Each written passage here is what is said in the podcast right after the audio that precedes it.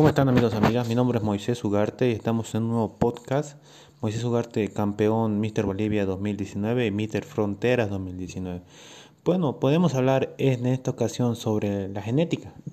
¿Qué es genética para ustedes? Cuando una persona empieza a entrenar o sin necesidad de entrenar, con solo mover las manos, caminar, ya saca un poco de músculo.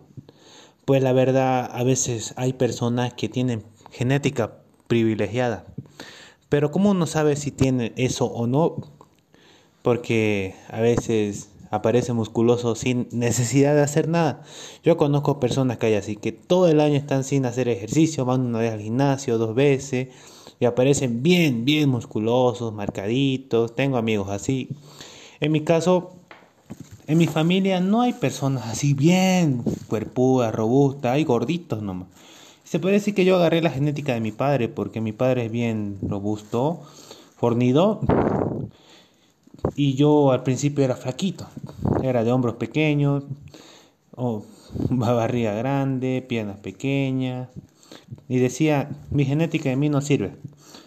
Pero después hay personas que dicen que la genética no importa, es de acuerdo a tu plan de alimentación, tu modo de entrenar, cómo lleves el estilo de vida, porque la genética es algo secundario.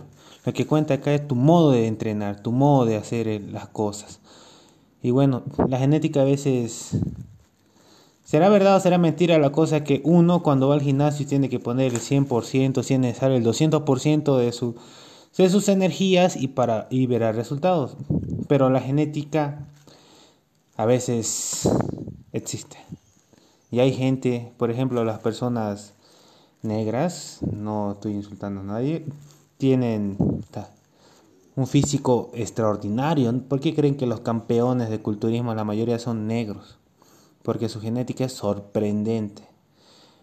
Pero en estos chicos más manda la dieta, los entrenos y tu estilo de vida, como seas disciplinado o no.